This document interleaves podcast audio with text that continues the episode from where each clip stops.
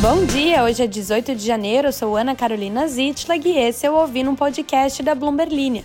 Aqui eu te conto as principais notícias de economia e de negócios do Brasil e do mundo.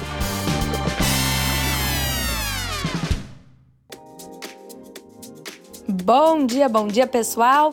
Quinta-feira começando e vamos direto às notícias, porque hoje temos bastante coisa interessante aqui para ser comentada no podcast. Vamos começar falando sobre como a CEO da Nasdaq disse que mais de 80 empresas estão preparadas para IPOs em 2024 lá nos Estados Unidos. A gente vai também falar sobre uma entrevista que o David Vélez, o cofundador do Nubank, deu à Bloomberg News, falando sobre a valorização das ações do banco e sobre o mercado mais favorável às fintechs na América Latina, segundo ele. E, por fim, vamos falar sobre o, a previsão do Bank of America, uma entrevista que eles fazem anualmente com o gestor, aliás, mensalmente com gestores, que estão vendo agora o Ibovespa aos 140 mil pontos em dezembro. Vou aproveitar para ler um comentário de um ouvinte, uma pergunta que um ouvinte fez há alguns episódios sobre como são calculados estes pontos do Ibovespa. No mais, não esqueça de seguir aqui o podcast, de se inscrever e também de seguir a Bloomberg Linha em todas as redes sociais lá no Instagram e no TikTok, a gente te conta todas essas notícias do mercado financeiro, de geopolítica, de política e de negócios ao redor do mundo, num formato mais descontraído, para você poder compartilhar com a turminha aí da sua casa ou do seu trabalho. No mais, vamos às notícias.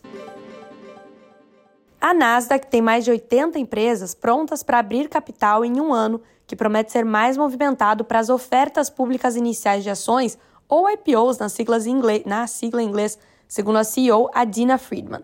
Ela disse em uma entrevista à Bloomberg TV, direto lá de Davos, da Suíça, onde está acontecendo o Fórum Mundial da Economia, que temos cerca de 85 empresas que entraram com um pedido de abertura de capital na Nasdaq, o que significa que estão prontas para quando os mercados se abrirem.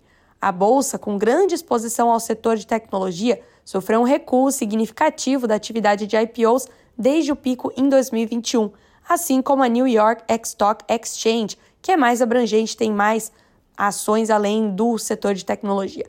Como CEO, Friedman tem buscado expandir a Nasdaq para além da atividade tradicional de negociações de ações, em busca de fluxos de receita mais previsíveis, menos sujeitos à volatilidade do mercado. Apesar dela afirmar que o mercado continua a ser a base e sempre será a raiz da empresa, soluções como dados e análises representam anualmente cerca de 75% da receita da Nasdaq, enquanto o mercado responde por 25%. Para que os IPOs aumentem em 2024, os investidores precisam estar prontos para colocar o capital para trabalhar, segundo ela.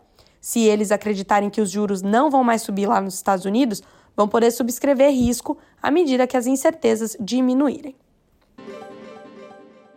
David Vélez, o cofundador do Nubank, disse que o banco está abocanhando clientes de rivais em meio a uma consolidação nas startups financeiras latino-americanas, o que ajudou a alimentar uma alta de 176% nas suas ações desde o momento mais baixo, em junho de 2022. O Nubank atraiu atenção por usar cartão de crédito com limite baixo e aplicativo de celular fácil de usar para atrair brasileiros, mexicanos e colombianos, muitos deles que nunca nem tinham tido contas bancárias. Vélez, que é o cofundador e também CEO global, diz que tem como objetivo conquistar a participação de mercado dos concorrentes, incluindo grandes bancos e pequenos concorrentes digitais. Após anos de enxurrada de financiamentos, os fundos de capital de risco reduziram os investimentos em empresas de tecnologia do setor financeiro na América Latina, enquanto as taxas de juros mais elevadas tornaram mais difícil atrair clientes sensíveis a preços. O Nubank abriu capital antes de outras fintechs, em dezembro de 2021, acumulou clientes mais rapidamente e agora tem o que precisa para prosperar, enquanto outros têm mais dificuldades, segundo ele em uma entrevista à Bloomberg News na sede do Nubank em São Paulo. Investidores correram para comprar as ações da empresa desde que elas atingiram o seu nível mais baixo, alimentando uma recuperação que empurrou o valor de mercado da fintech para níveis acima do seu IPO e ampliando a fortuna de Vélez de 3,9 bilhões de dólares para 9,2 bilhões de dólares, de acordo com o Bloomberg Billionaires Index. O Nubank dobrou o número de clientes para 90 milhões desde que abriu capital. O sucesso desbancou os céticos que duvidavam que o banco digital e emissor de cartões de crédito poderia se comparar aos grandes bancos que dominam a América Latina. Os gestores estão mais otimistas com o desempenho do Ibovespa e com a força do real em 2024, segundo uma pesquisa mensal do Bank of America, o famoso BOFA para os íntimos. Essa pesquisa é feita com alocadores de recursos da América Latina e foi divulgada aos investidores na última terça-feira. Em um cenário de continuidade da flexibilização monetária, o percentual de renda variável da Bolsa Brasileira, negociado acima dos 140 mil pontos ao fim de 2024, subiu de 48% em dezembro para 63% este mês. O patamar implicaria uma valorização, um upside, na sigla do mercado, de 8,3% em relação ao fechamento de terça.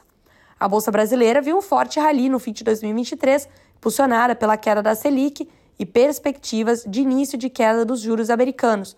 O índice chegou a superar os 134 mil pontos em 27 de dezembro, renovando a sua máxima histórica. E agora, respondendo aí a pergunta de um ouvinte que, infelizmente, eu não consegui localizar novamente este, essa pergunta, então sinta-se abraçado pela resposta, querido ouvinte, da onde que surgem esses 134 mil pontos, 140 mil pontos, este número é aleatório? Não, ele não é aleatório.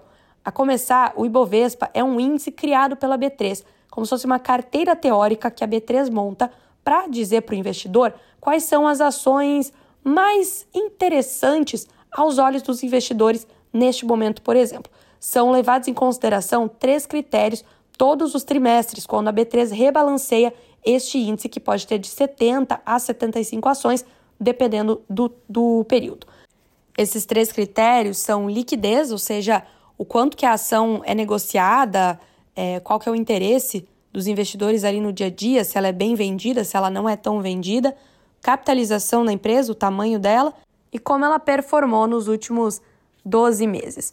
Cada ponto do Ibovespa equivale a um real.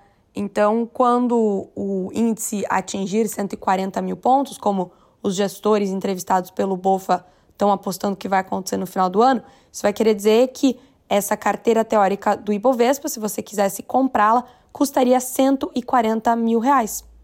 Deu para entender? Pois muito que bem.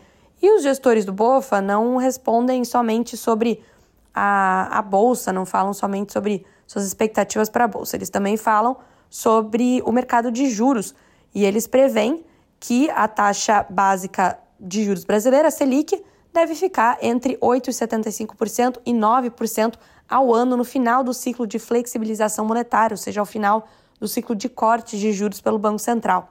O cenário implicaria um corte de 2,75 ponto percentual do atual patamar da Selic, de 11,75% ao ano. Na avaliação de 47% dos gestores consultados pelo BOFA, os investidores, pessoas físicas, deverão voltar a investir em ações quando a Selic atingir os 10%, enquanto 33% vem um movimento de rotação da renda fixa para a bolsa apenas quando os juros caírem a 9% ao ano. E agora fiquei com uma enorme dúvida se é bofa ou bofa, porque eu já ouvi das duas maneiras. Você, ouvinte, que escolhe, é bofa ou bofa. Chegamos então ao final do episódio, um episódio mais rapidinho. Vou ler aqui alguns comentários, lembrando que você sempre pode deixar a sua sugestão, o seu comentário na caixinha do Spotify. Se você por acaso não conseguir acessá-la, você pode me procurar no Instagram, ana.sieds mandar a sua sugestão, a sua pergunta lá, que a gente sempre tenta encaixar aqui no podcast. E é sempre uma aventura tentar achar os comentários de vocês. Bom, o Alexandre diz que escuta o podcast diariamente e que na retrospectiva dele do ano passado foi top 1 na categoria de podcast. Muito obrigada, Alexandre, pelo seu prestígio. Ele pede mais episódios especiais com todos os membros e também entrevistas com convidados e manda um hello do Amazonas. Eu mando de volta então um hello, Alexandre, e digo: me convide para te visitar. Meu sonho é conhecer o Amazonas. A, a Mani dá uma dica de que a caixinha de comentários aparece no final da tela quando está tocando também. Não precisa parar o podcast para fazer o seu comentário. Você pode fazer em real time, também conhecido como tempo real. O João diz: Isso é a caixa de comentários? Aparentemente sim, João. Você a encontrou. Parabéns. É, o Augusto também comemora que achou a caixinha de comentários. E vários haters aí falando sobre a minha ausência da aula de crossfit. Rola, está rolando esse debate para você que chegou hoje aqui. Temos defensores do crossfit, temos haters de crossfit e temos pessoas me cobrando para eu começar as aulas que eu disse que começaria. Um dia, gente, a esperança é a última que morre. Quem acredita sempre alcança. Com essa me despeço e um abraço a todos vocês. Uma excelente quinta-feira. Nos ouvimos amanhã.